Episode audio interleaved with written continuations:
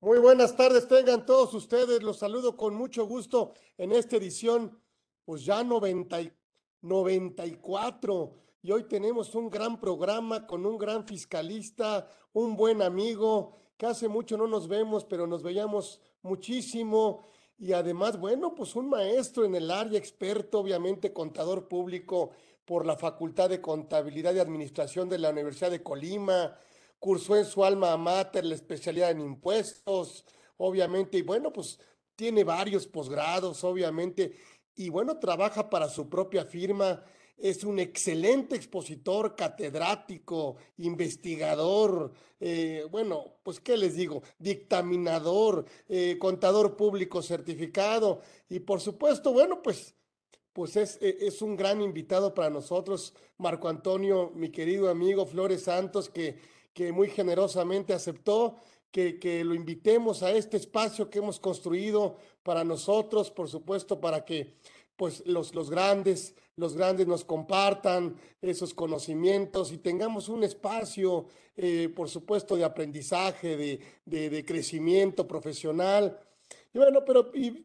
también, por supuesto, bueno, de esparcimiento para saludarnos y esas cosas que, que nos sucede ahora y que nos haga, se nos haga más fácil. Y así nació este Conversando con Orfe. Entonces, mi querido amigo, el maestro Marco Antonio Flores está con nosotros. Créanme, es un agasajo, tenemos un gran programa. Y bueno, pues aquí está con nosotros muy, muy generosamente. Y yo le agradezco mucho su, su presencia, su amistad. Y bueno, pues la verdad, pues tenerlo aquí es un privilegio para nosotros aquí en, la comunidad Orfe, que, que ahora es su casa, por supuesto, y que lo será. Si Él nos permite seguir invitándolo, aquí tendrá un espacio siempre, siempre por su prestigio por profesional y, y su calidad humana, que siempre eso lo ha caracterizado. Mi querido amigo, mi querido Marquito, querido, gracias por estar aquí. Bienvenido aquí a Conversando con Orfe, el maestro Flores Santos está con nosotros. Bienvenido, querido amigo. Adelante. Carlitos, muchas gracias. Me siento muy distinguido, muy honrado por, por acompañarte en este espacio. De veras hacía falta ya que coincidiéramos y aunque sea de esta manera, te mando un abrazo. Gracias a todos por escucharnos.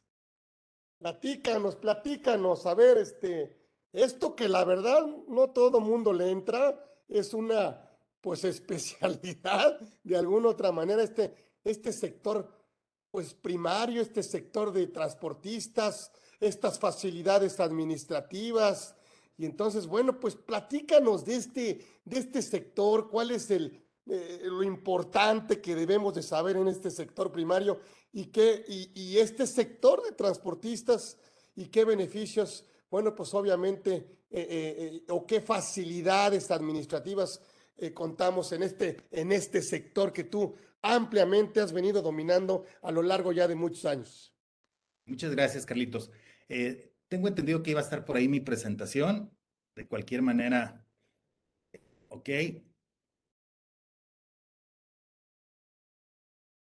Bien. Ok, ok. Hay mucho que decir y vamos a ver hasta dónde nos alcanza eh, esta,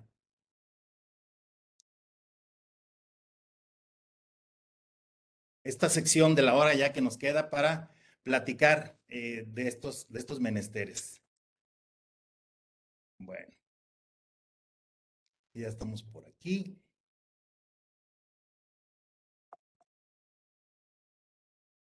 Ok.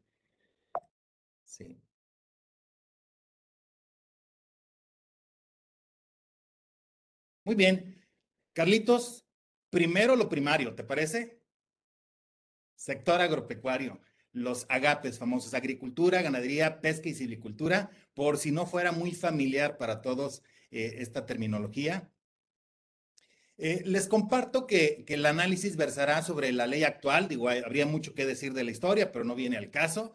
Eh, la ley vigente a partir de 2014 y, la secciono en, en dos etapas, ¿no? Eh, la, la, que concluyó apenas precisamente al cerrar el año pasado eh, y, bueno, pues la, la, que inicia eh, con este ejercicio.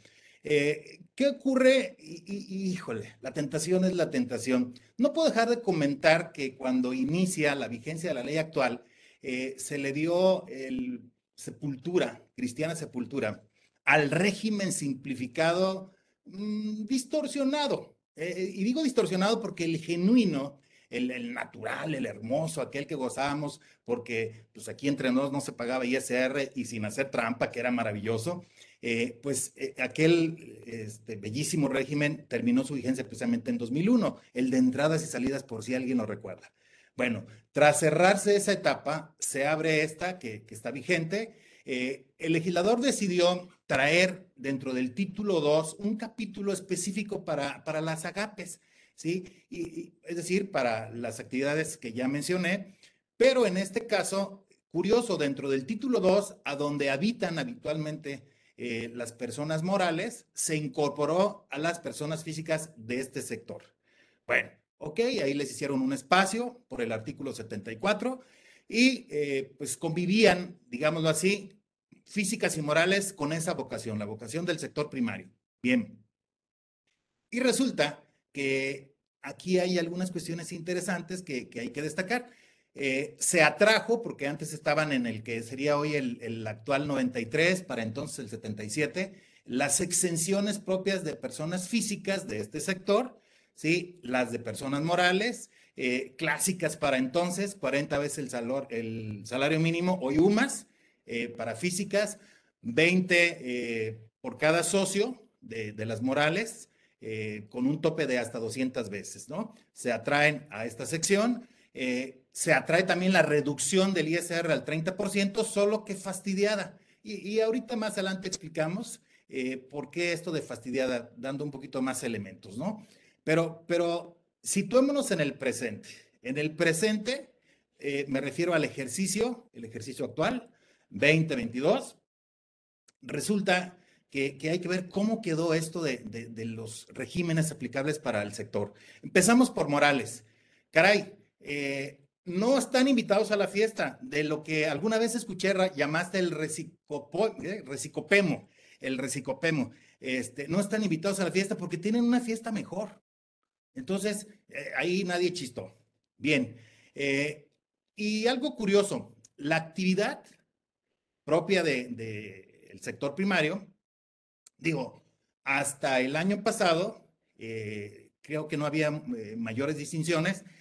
Resulta que, que aquí se valía algo diferente a lo que se vale en temas de pareja. Aquí se valía un 90% de fidelidad y un 10% de infidelidad con la actividad, ¿sí? Eh, se valía y se vale todavía para Morales hasta un 90% de ingresos que provengan de la actividad del sector primario. Bueno, entonces, aun cuando nada más sea el 90, se entiende que es exclusiva. Perfecto, ya estás. Bueno, entonces eh, hay un cambio de forma, eh, se hace a un lado ya el referente del salario mínimo, se queda el referente de UMA, que es el que realmente estaba vigente en términos de la realidad, y digamos que todo en orden en principio en personas morales. Pero viene el drama, el drama para las personas físicas del sector primario. ¿Y por qué el drama? Caray, porque pierden algunos beneficios. Ahí van. Una, no tienen derecho al régimen que estaba vigente, es específico, hasta el año pasado. Se acabó la fiesta. Dos, pierden la exención del ISR, la clásica que mencioné, 40 UMAS, etcétera, ahí está referido. Tres, pierden la reducción del 40% del ISR. Y cuatro, por si no fuera suficiente, pierden las facilidades administrativas, excepto porque hay por ahí tres reglas que conectan con el reciclo que de alguna manera les favorecen. Bueno, pero si se trata de perder, pues no hay quinto malo.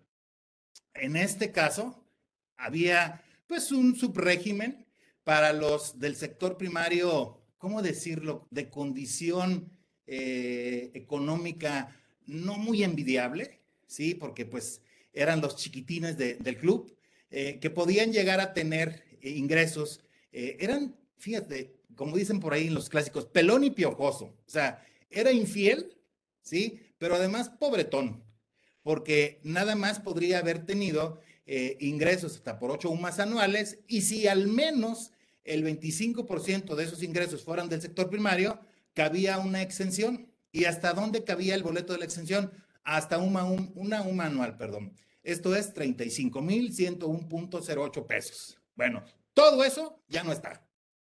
Perfecto. Para las físicas. Y entonces, eh, ¿qué pasa? Bueno, el, el, Itacate ya, eh, ahora que te vas, llévate si, si tuviste, si las generaste, tus pérdidas fiscales. ¿A dónde? A dónde vas. ¿Y a dónde va la mayoría? Bueno, no la mayoría, sí. ¿A dónde, va un buen de este tipo de personas físicas del sector primario? Al reciclo, ¿sí? Allá se van. Y se llevan, como se sabe, eh, su pérdida que pueden aplicar, como también coincide con el resto de sectores, nada más en el anual 2022. Ok. Bueno. Eh, ¿Y qué regímenes hay entonces hoy vigentes para el sector primario? Porque ya, ya hicimos ahí los ajustes, ya está eh, el quita. Ah, ahora vamos a ver si tiene suerte de quitapón. Bueno.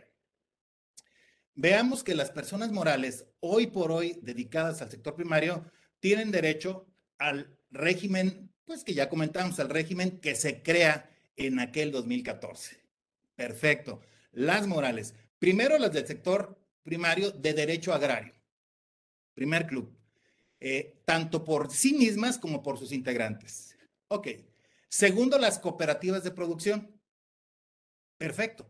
En la que sus socios, porque aquí no hay integrantes, aquí hay socios, tributan en el régimen de los asimilables, conforme al 94, fracción segunda por ahí. Y tercero, el resto del club de personas morales que, vamos, tienen esta actividad, que tienen esta vocación y que lo hacen de manera exclusiva, ya dijimos que es hasta el 90%, sí, eh, bueno, pues en ese caso, pues una SA dedicada al sector primario, por ejemplo, una SDRL, etcétera. Bueno, en este caso, sus socios, sus, bueno, sus socios, punto, eh, son eh, contribuyentes del régimen fiscal de dividendos. Bien. Eh, aquí tenemos una eh, variante, porque pues si, si cabe la fidelidad eh, y la infidelidad en físicas, pues también caben morales, ¿no? en este caso se trata de las del sector primario, pero de, de cuño. aquellas personas morales del derecho agrario que estén integradas por ejidatarios o comuneros, y que, caray, sean infieles en términos de que al menos el 80% de los ingresos, ¿sí? Puedan provenir de, ojo, pero de industrializar y comercializar sus productos. Eh, como recordaremos, seguramente en el 16, fracción tercera, está definida del Código Fiscal eh, la actividad de la agricultura. Eh, y bueno, ahí se trata de la siembra, cosecha y la primera enajenación. Aquí lo, interesante es que cabe industrializar y comercializar productos del sector primario. Bien, y en este caso, ¿qué, tipo de régimen tienen? Pagan el ISR eh, con las reglas del régimen general de ley personas físicas eh, y vamos, a decirlo así, pagan a lo gringa, a la gringa. ¿Cómo? Pagan el 21%. ¿Por qué? Pues porque tienen una tasa del 30%, pero una reducción también del 30%. No debe de, dejarse de lado, enfatizo, que aquí solo calificas si hasta el ejercicio inmediato anterior no rebasaste 5 millones de pesos. Bueno, muy bien. Eh, aquí van dos regímenes, digamos el, el general de agapes para eh, Morales, este especial, y hay un tercero, un tercero que no puedo descartar. Si eres cooperativa, como el resto de cooperativas, estás invitada a tomar el estímulo del capítulo 7 del título 7. No sé si, si todo el mundo esté muy consciente, este régimen es optativo eh, y, optativo, eh, por eso lo puse con rojo, eh, es relevante, porque en principio el primer régimen, el de las agapes, es obligatorio. ¿sí? Pero aunque aquel es obligatorio, te seduce este régimen, te invita para acá si quieres y te puedes quedar. Ok.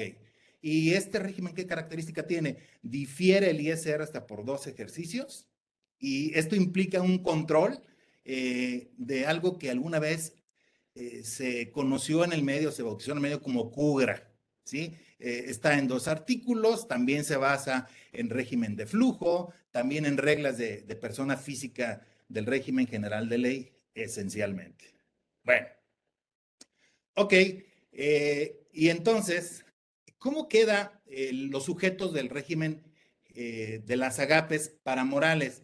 Pues en primer lugar las de derecho agrario, o sea, la ARIC, la Sociedad de Producción Rural, las uniones de ejidos y comunidades, las cooperativas de producción y las demás. Es decir, otra vez, las clásicas mercantiles, pero también puede ser una MP, pero también se puede derivar del el contrato este de aparcería que calificaría como AMP en el sector primario eh, y cabría aquí. Bueno, pero aquí hay algo muy importante, la fidelidad relativa, como quiero decirlo yo. Es decir, los ingresos hasta él 90% al menos de esta actividad, dejándote una chance de un 10% para otros, otro tipo de ingresos. Bueno. Bien.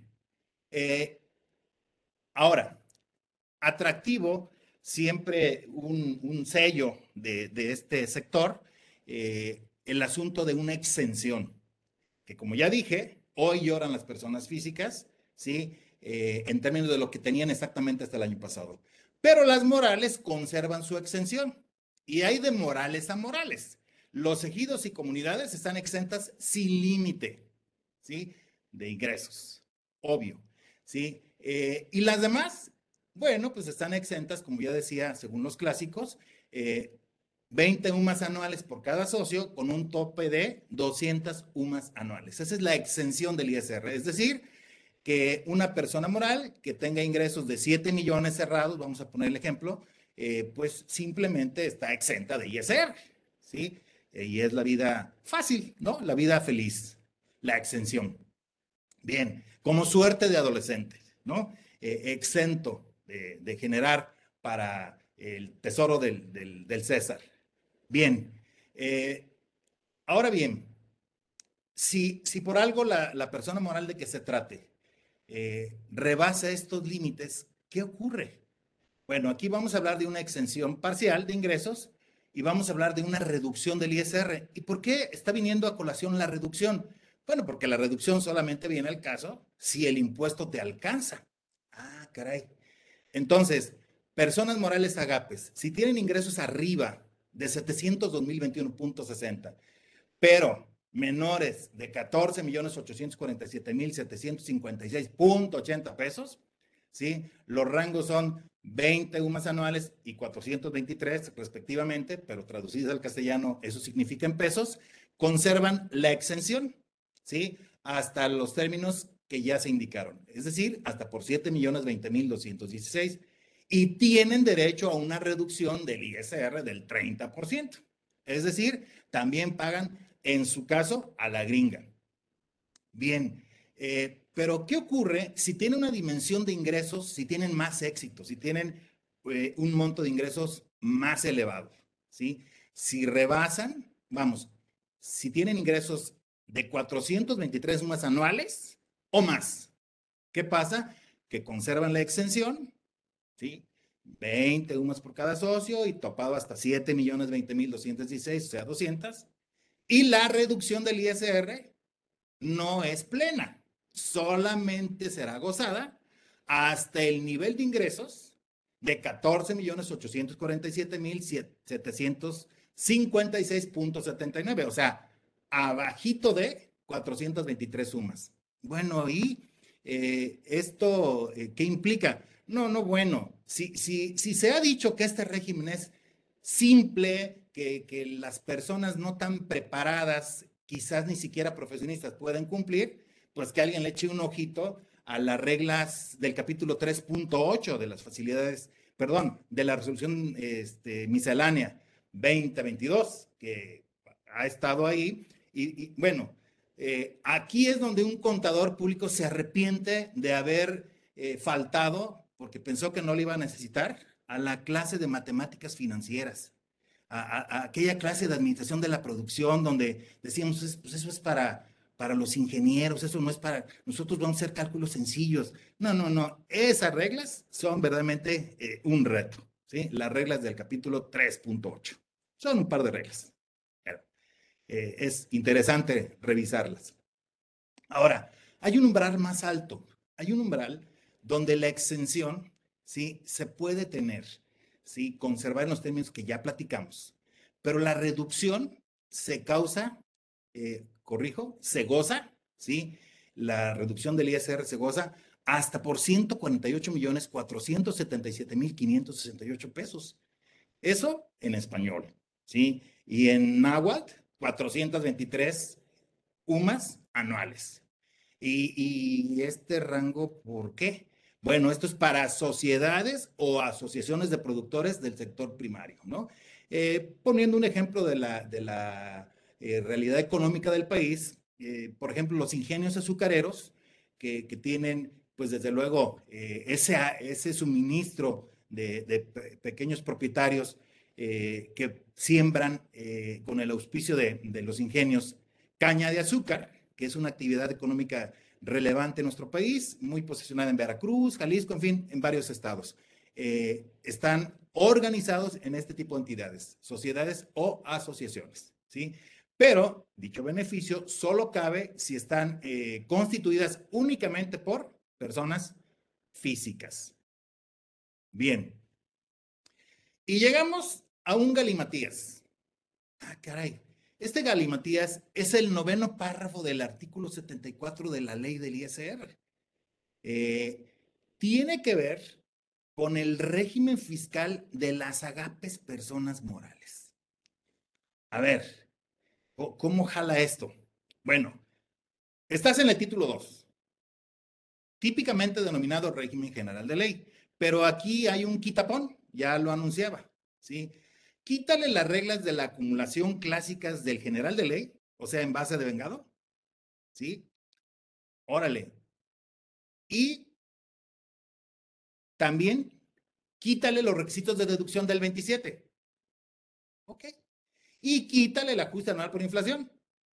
No hay por qué calcularlo, no hace sentido. Va, pero además la ley lo dice. Está el quita. ¿Y qué le pongo? Las reglas de acumulación propias de una persona física del régimen general de ley. ¿Sí? Y las reglas de los requisitos de deducción de una persona física es decir, las del artículo 105. Bueno, muy bien, eso fue para Morales. Por cierto, eh, muchas veces en la práctica eh, me he topado con esto y también a veces he, tenido ocasión de, contestar algunas consultas al, respecto por ahí en, algunos eventos. Eh, dice eh, por ahí más de alguna persona, oye, pero es que la ley no lo dice así, ¿por qué lo afirmas? Ah, porque lo que la ley dice es para quienes no cumplen obligaciones por cuenta de sus integrantes. Porque resulta que las que cumplen obligaciones por cuenta de sus integrantes son las clásicas, ¿sí? De la ley agraria. Ok. Bueno, muy bien. ¿Hasta aquí vamos bien, Carlitos?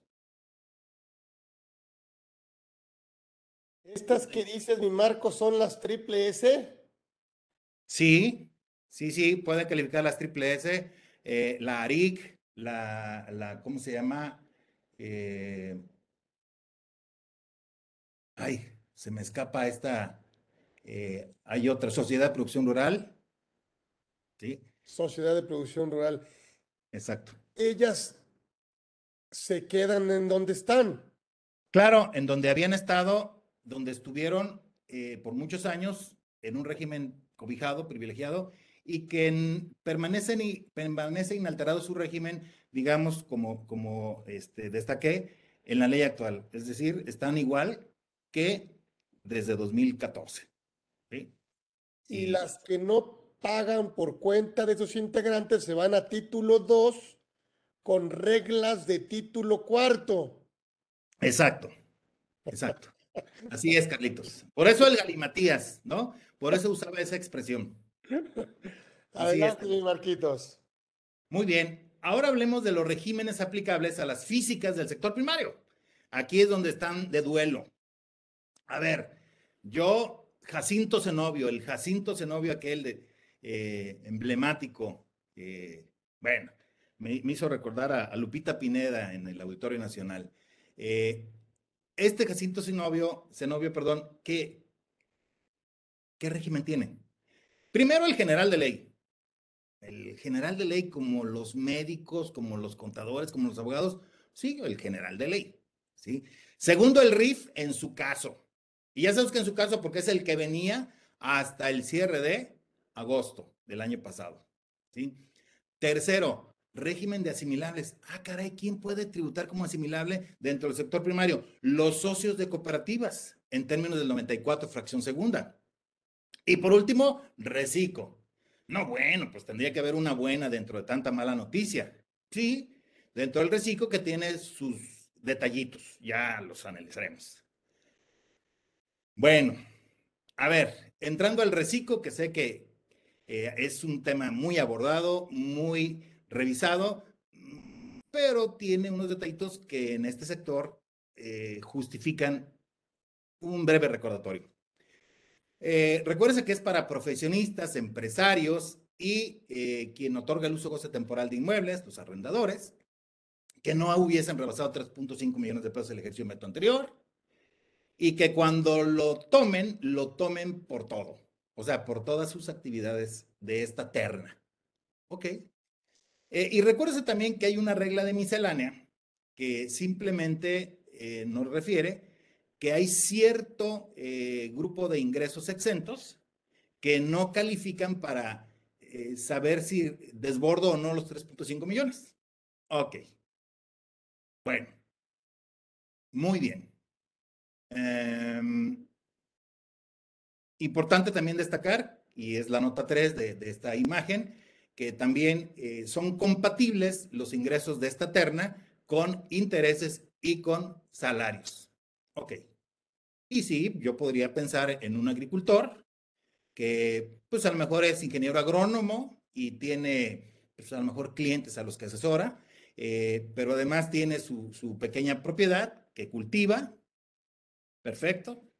Perdón, también siembra eh, eh, perdón, también renta para que otros siembren sus tierras, ¿no? Y ya íbamos completando la fórmula. como le va bien, pues tiene algunas inversiones y además es catedrático de una universidad en donde está inscrito, porque lo es, ¿sí? En ese caso particular, un asalariado. O sea, paquete completo, ¿no? esta es la, la, lista, sé que conocen, fue muy difundida esta regla, la 3135. Eh, en donde una serie de ingresos exentos, típicamente exentos, eh, no se toman en cuenta, hacemos de cuenta que no los tuviera, para calificar los 3.5 millones. Bye. Bien, y, también sabemos que eh, se reguló el que, vamos, se tabulara un ingreso proporcional para cuando el ejercicio a tomar en cuenta, el que se considera inmediato anterior, eh, no rebasase, perdón, no, no fuese completo, para ver si no se rebasase los 3.5 millones de pesos. Ok. Bien, eh, de esa suerte, por aquí simplemente una, una inquietud. Eh, oye, ¿y qué? Y por eso están ahí unos chavos en la universidad ¿Qué si yo no estaba en el mapa en 2019? Porque pues aquí se entiende que el elección anterior no es 2021, sino es 2019. Pues yo en 2019 no estaba en el mapa económico, voy saliendo de la universidad. ¿Sí? Digo, mi opinión ha sido que, que se tome el que tengas, ya sea 2021, 2020, me gustaría ver una regla miscelánea que lo aclarara, ¿sí? Y como sé que tú tienes un foro eh, súper generoso y que tienes muy buena relación con las autoridades, va un saludo por aquí para la H autoridad. A ver si nos hace caso con esta reglita miscelánea y otras que quizás pidamos. En fin, ahora vamos a la parte sensible de, este sector. Eh, ¿Sensible en qué términos? Bueno, pues es que típicamente José dice Jacinto Zenobio, que está ahí en pantalla, eh, con su eh, ¿cómo se llama esa? Con, un este, implemento para su actividad, no, me recuerdo cómo se llama, y dice, oye, pues yo siempre estuve exento, 40 UMAS elevadas al año. ¿Qué fue de mi exención? Mira, mi rey, tu exención, ¿sí? Eh, encogió. Nada más es hasta 900 mil pesos que, que pudieses llegar a tener en el ejercicio. Mm, este, pues no está padre, pues sí, hijo, pero así es la vida, ¿sí? Y luego, ¿ya acabaste? No, no es, es, las noticias desagradables te dan poco a poquito. ¿Qué más? Tienes que ser 100% agape. Ah, pero yo he sabido desde siempre que se vale ser un 10% infiel. Se valía, compadre. Se valía. Eh, aquí es donde se nota la, la, cada vez más dominante mano femenina en el Congreso. ¿Sí? La mano femenina, supongo, ¿sí? Puso aquí eh, mucho afán y dijo, a ver, a ver, la fidelidad es 100%, compadre. Entonces, si andas por ahí eh, buscando otros, otros entendimientos, no gozas de la exención. Aquí es total mente, ¿sí? Sector primario. ¿Sí? Así de fácil. Y entonces, a ver cómo le haces. Órale. Bueno, eh, vamos a ver que después la miscelánea resolvió poquitos casos, pero de repente nos quedamos con esta idea. Bueno, oye, ¿y, qué si soy exitoso? Y 900 mil pesos me los aviento en dos meses. Eh, bueno, pues se acabó tu privilegio eh, hasta por 900. Un peso arriba de 900 mil, dentro del ejercicio, empiezas a pagar, compadre. Pero no te preocupes, vas a pagar como reciclo y es barato el impuesto. Mm, bueno, ya está.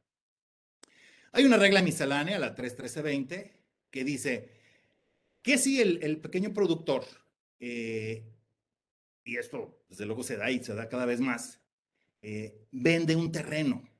La mancha urbana ya alcanzó una de sus parcelas, un constructor eh, prominente le hace pues una propuesta irresistible económicamente hablando y, y, le vende su pequeña propiedad, ¿sí? Y entonces, una pequeña propiedad que había venido sembrando.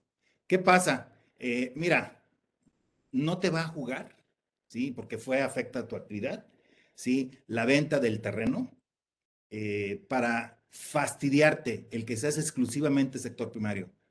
Ah, perfecto. Pero eso sí, queda grabado.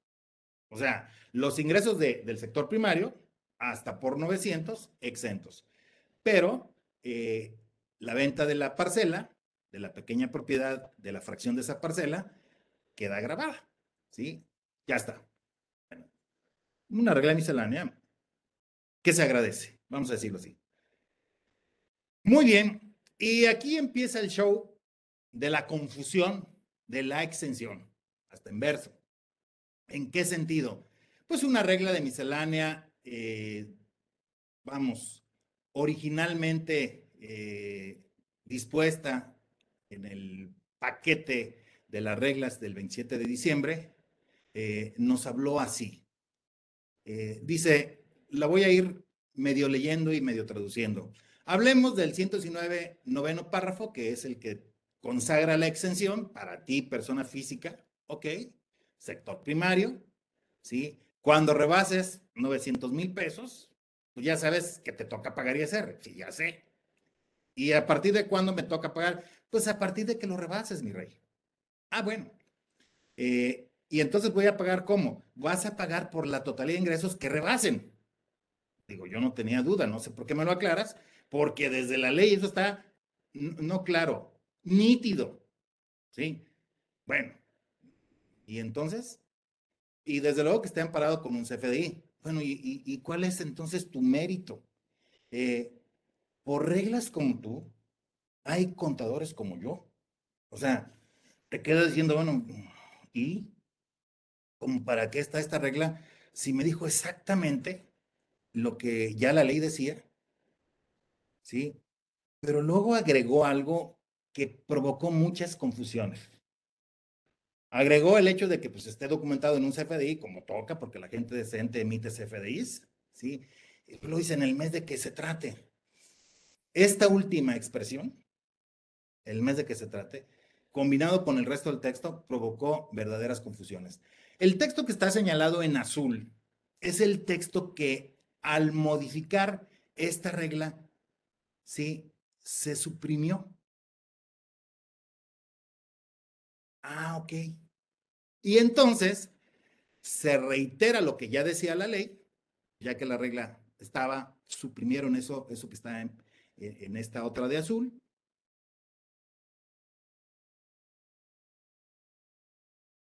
Y también aquí hay quitapón. Le quitaron eso y le pusieron una palabra, ingresos obtenidos.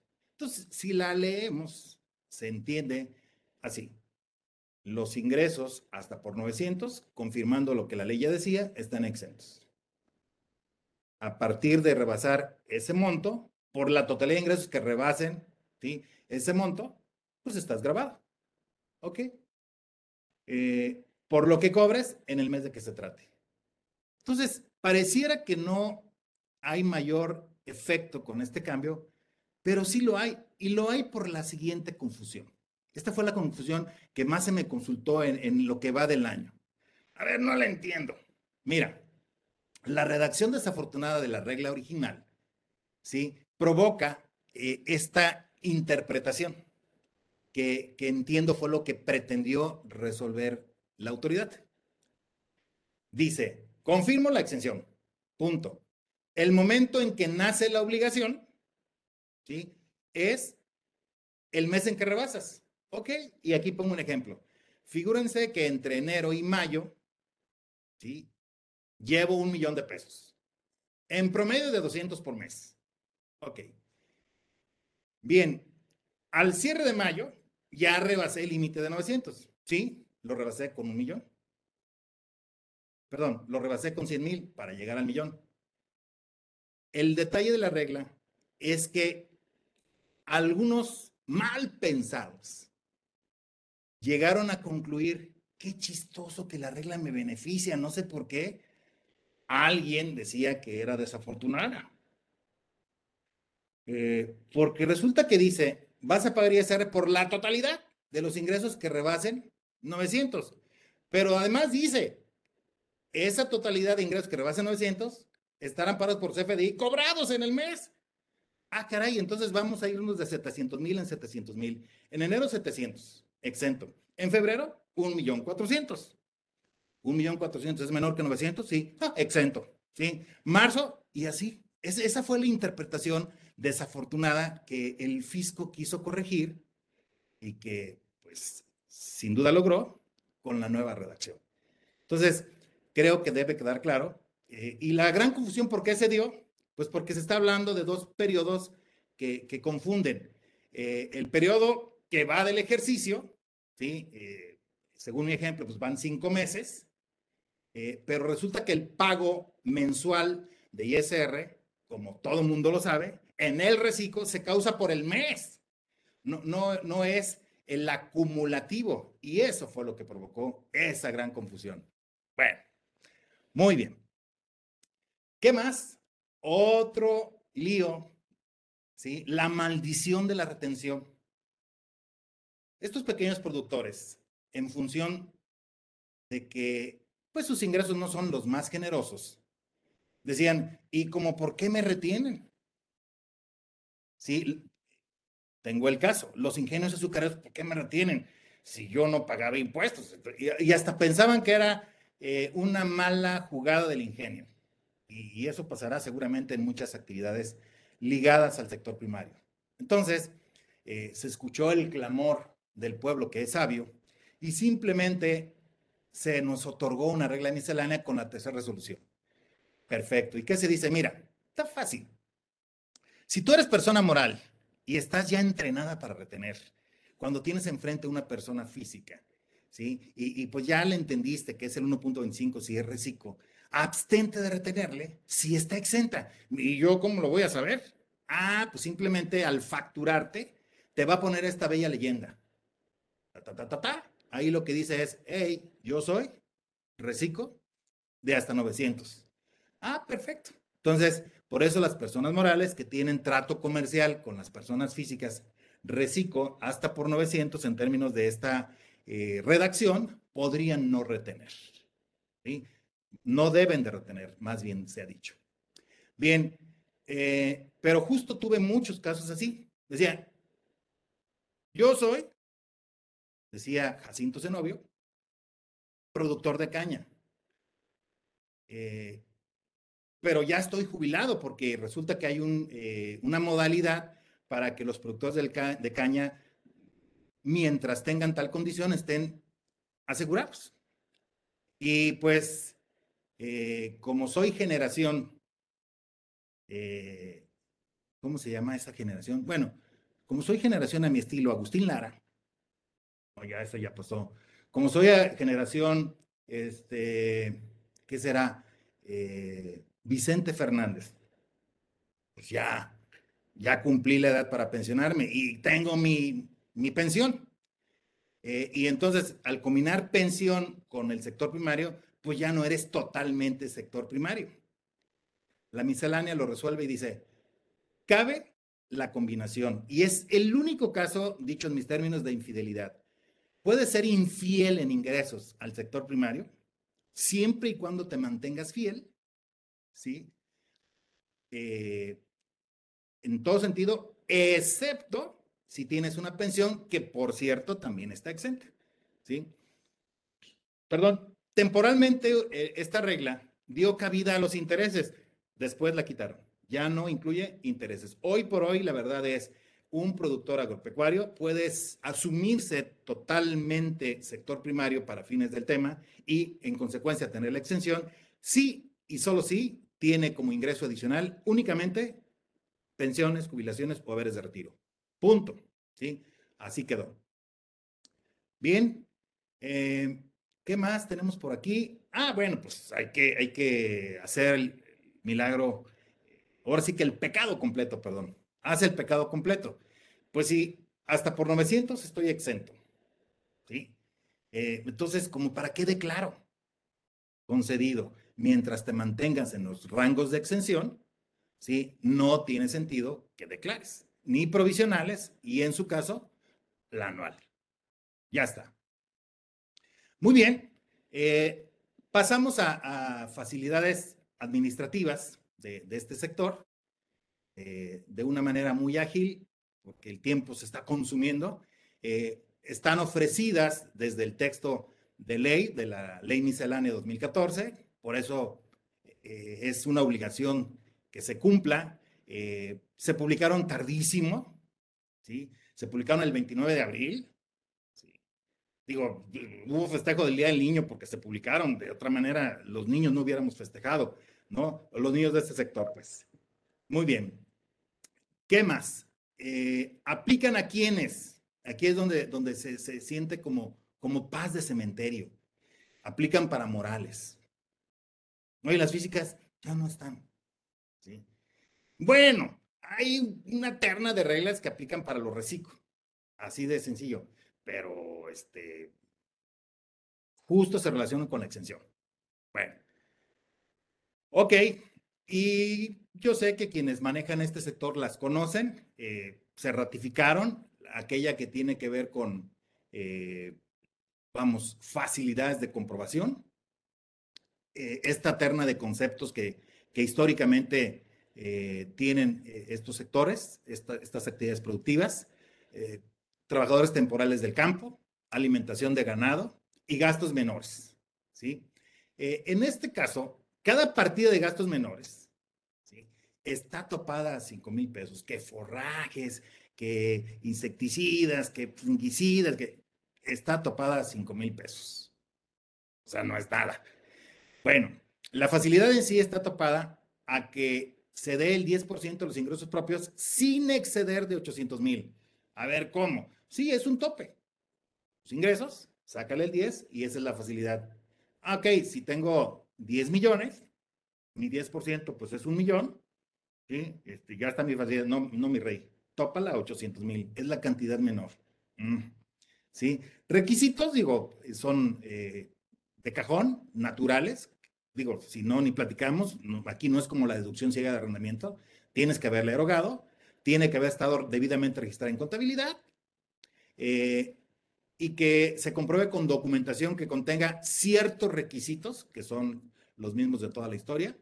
Eh, y estamos hablando de que aquí, pues, caray, nada que ver el CFDI, o sea, son comprobantes mm, informales, por decirlo de manera práctica. Eh, hay una serie de enredos que tiene que ver con respetar la proporción eh, de los gastos para que sean consistentes y que no sea mayor que el inmediato anterior y cosas por el estilo que, que ni vale la pena detallar, siempre eh, atento a, si hubiera ansiedad de aclararlo, con gusto lo haríamos. por lo demás, hay otro beneficio, una retención, digo, el trabajador del campo, pues así como que, que, que, feliz de, de, de, ver cómo, cómo le ordeñas su raya, pues como que tampoco. Entonces dice aquí eh, la regla 4 de las facilidades. Mira, en lugar de, calcularles el ISR como Dios manda, y en su caso el subsidio para el empleo, sé práctico, hombre, reténles el 4%. ¿sí? El 4%, eh, dependiendo de si está en la región fronteriza o no, ¿sí? De estas cantidades que, que tenemos ahí. ¿eh? Es algo práctico, es algo, más bien es una liviane, valga decirlo así, para quien este, es patrón que para el trabajador, al que desde luego en la realidad nunca se le retiene. ¿no? El patrón típicamente paga esto. Bueno, ¿Qué más? Eh, pues esto, pues obviamente como no va un timbrado, implicará un tratamiento especial, me tienes que avisar eh, ante tu administración, pues habrá que presentar eh, un caso de aclaración, reportando los montos que pagas y hay una opción también de poder pagar en base a un convenio que por muchos años ha existido para pagar unas cuotas diferenciadas ante el IMSS. Bueno, se ratificó en todos los sentidos esta regla y esta regla no es para el sector primario es para quien trata con el sector primario. ¿sí? Eh, habrá la posibilidad de pagarle eh, hasta por 5 mil pesos ¿sí? en F. O sea, sí, sí, porque el señor que vende, no sé, eh, papas o garbanzos o qué sé yo, no quiere saber nada de cheques, transferencias y no se le antojó abrir una cuenta bancaria. Bueno, se da en la, en la vida real. Tiene el estímulo del, del IEPS Diesel desde la ley de ingresos, este tipo de, de contribuyente, este, este sector. Este, y digamos, ¿y qué? qué? ¿Qué favor le debo al sol por haberme calentado? ¿Qué favor le debo a la resolución? ¿Sí? Ah, le debes a la resolución. Te abrió la posibilidad de acreditar el ISR, ¿sí? Del IEPS Diesel, Contraprovisionales, fíjate, porque la ley de ingresos dice contra la anual. Y dos, retenciones que hagas dentro del mismo ejercicio. Eso, eso que está diferenciado en verde. Órale. Bueno, hay que presentar un aviso, ¿sí? Incluso eh, asumí que iba a tener eh, mejor desempeño en mi recorrido y que iba a terminar antes este, esta parte. Creo que no fue así. Pero entonces ahora nada más platicamos eh, esta parte de, coordinados. A ver, ¿qué rollo con los coordinados? Porque ya me estoy cambiando de sector. Dijimos que primero el primario y aquí andamos con transporte. Eh, en este lapso de tiempo que me resta, hablaré de transporte. ¿Quién vive en el régimen de coordinados? Así se le llama. Es el capítulo séptimo del título 2. Bueno, tomamos la historia dentro de la vigencia de esta ley hay que saber que se hizo para los genuinos coordinados. ¿Y qué es eso? Ahorita platicamos. De hecho, la exposición de motivos decía, fuera los no coordinados, ya tuvieron muchos años del beneficio. O sea, los gorrones que llegaron a la fiesta sin ser invitados, bye bye. ¿Sí? Pero luego la autoridad, ¿sí? Se apiadó. En la reforma fiscal para 2015 ¿sí? Porque de un universo así, se quedaron así en el sector, eh, vamos, en este régimen. Porque genuinos coordinados hay muy poquitos, hablando de la población de transportistas del país en Morales. No, bueno, y entonces, Se abrió la puerta del cielo.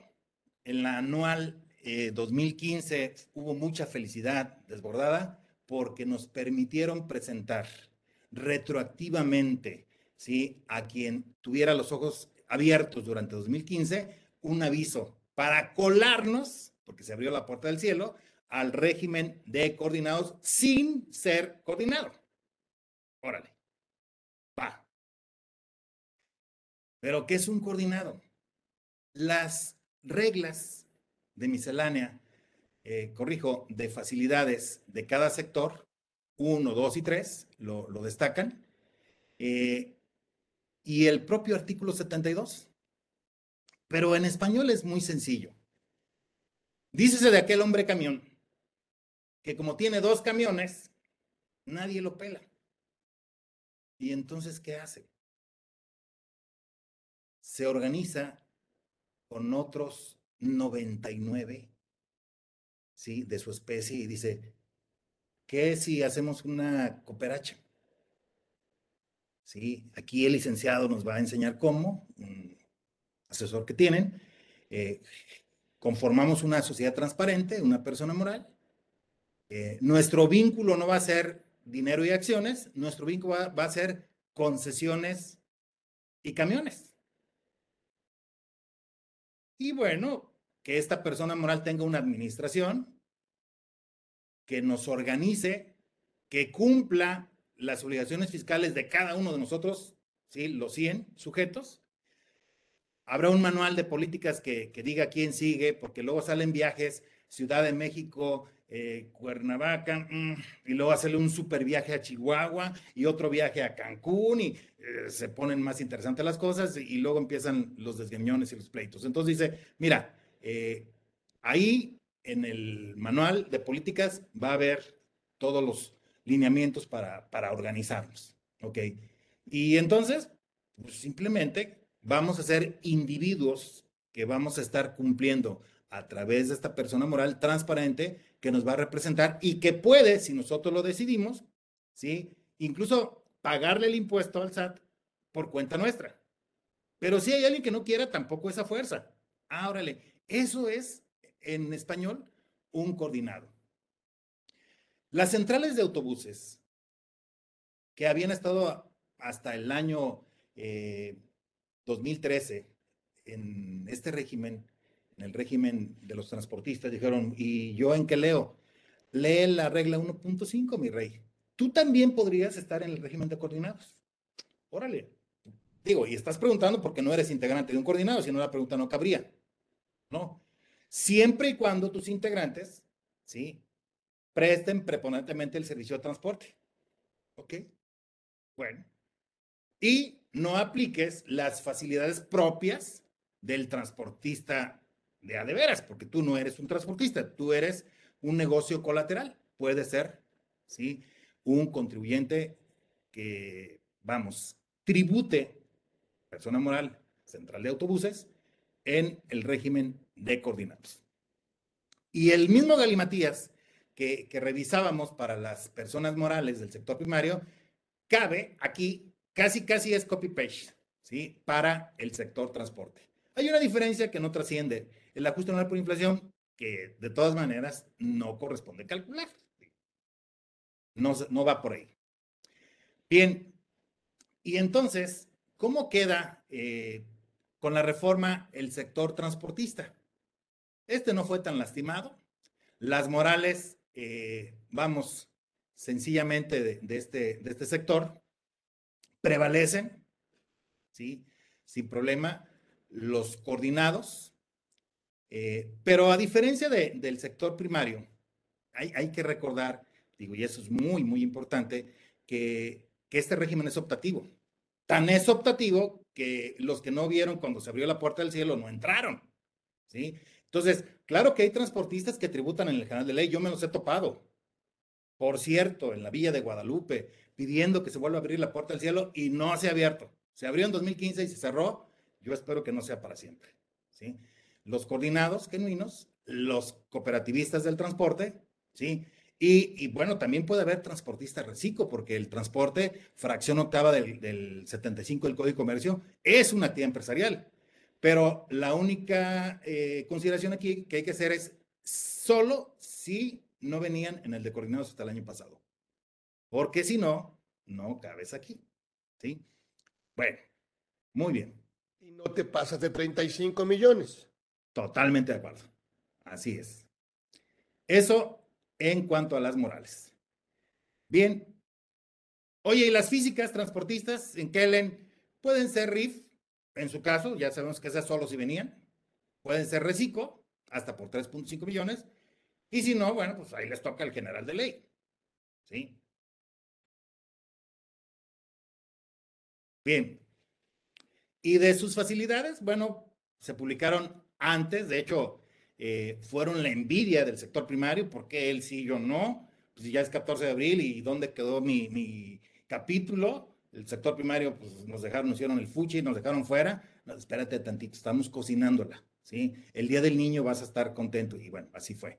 Entonces, las facilidades se publicaron el 14 de abril, esencialmente se, se ratifican, corrijo, las clásicas que, que, han venido por muchos años.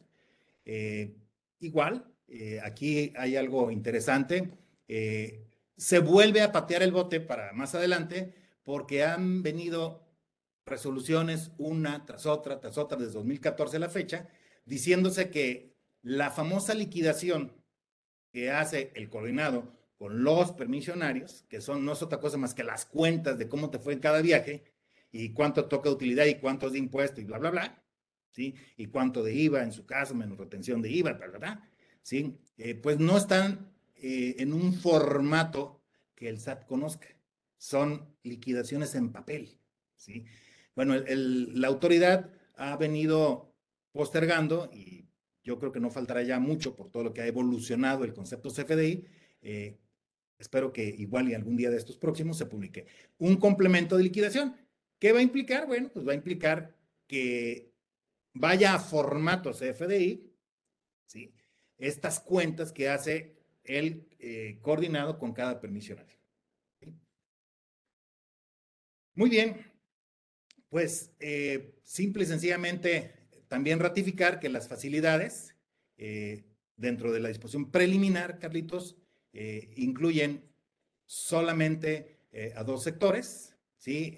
perdón, a dos grupos, físicas y morales coordinados, ya sea los que cumplen directamente o los que cumplen con obligaciones propias, y esto se da tanto en físicas como en morales, ¿no?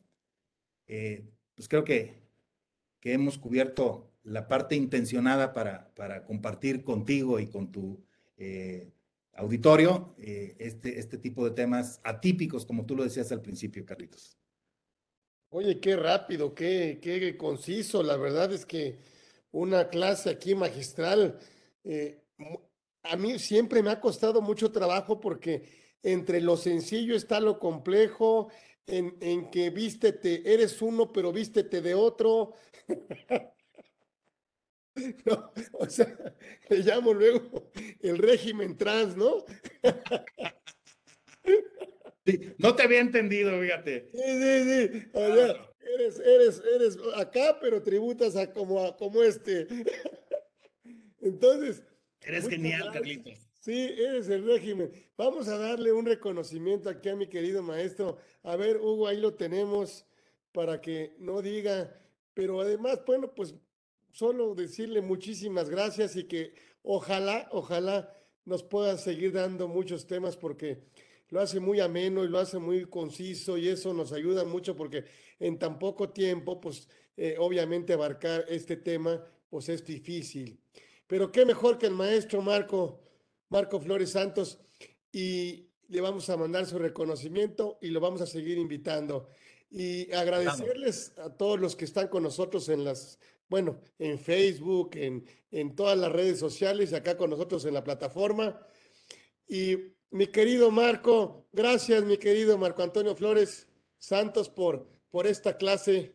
La verdad, este, eh, me gustó muchísimo pero sobre todo muy útil porque es un sector que no todo mundo domina, que tú sí lo haces y lo has hecho hace mucho tiempo y que nos sirve para dejar aquí como precedente de que, bueno, pues que hay un sector primario y hay un sector de transporte que tiene implicaciones fiscales complejas, distintas, pero bueno, pues obviamente, pues que se tienen que cumplir.